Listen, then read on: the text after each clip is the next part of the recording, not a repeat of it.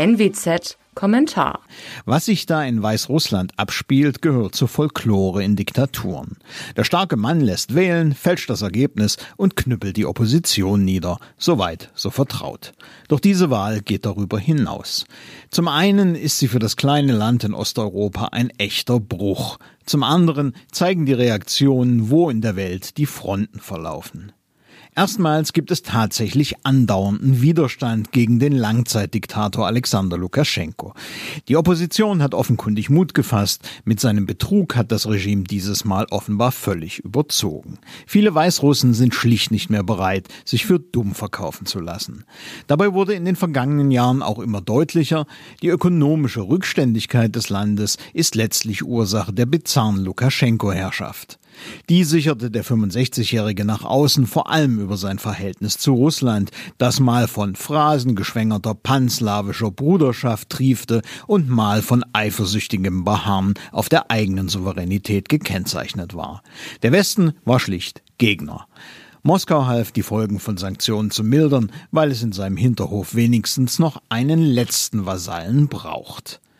Daher ist es so logisch wie bezeichnend, wer da am Montag Alexander Lukaschenko zum sogenannten Wahlsieg gratulierte.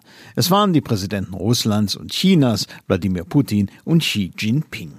Der eine beschwor Bruderschaft, der andere Gemeinsamkeit der beiden Länder, Gemeinsam haben natürlich alle drei etwas autoritäre Regime nämlich.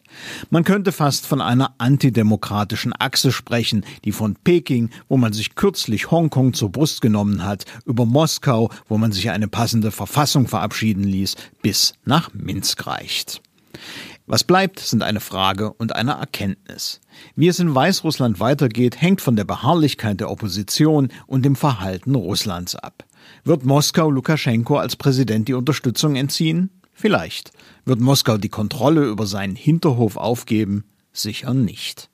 Zudem hilft ein Blick nach Minsk auch, die Verhältnisse in Deutschland ins rechte Licht zu rücken.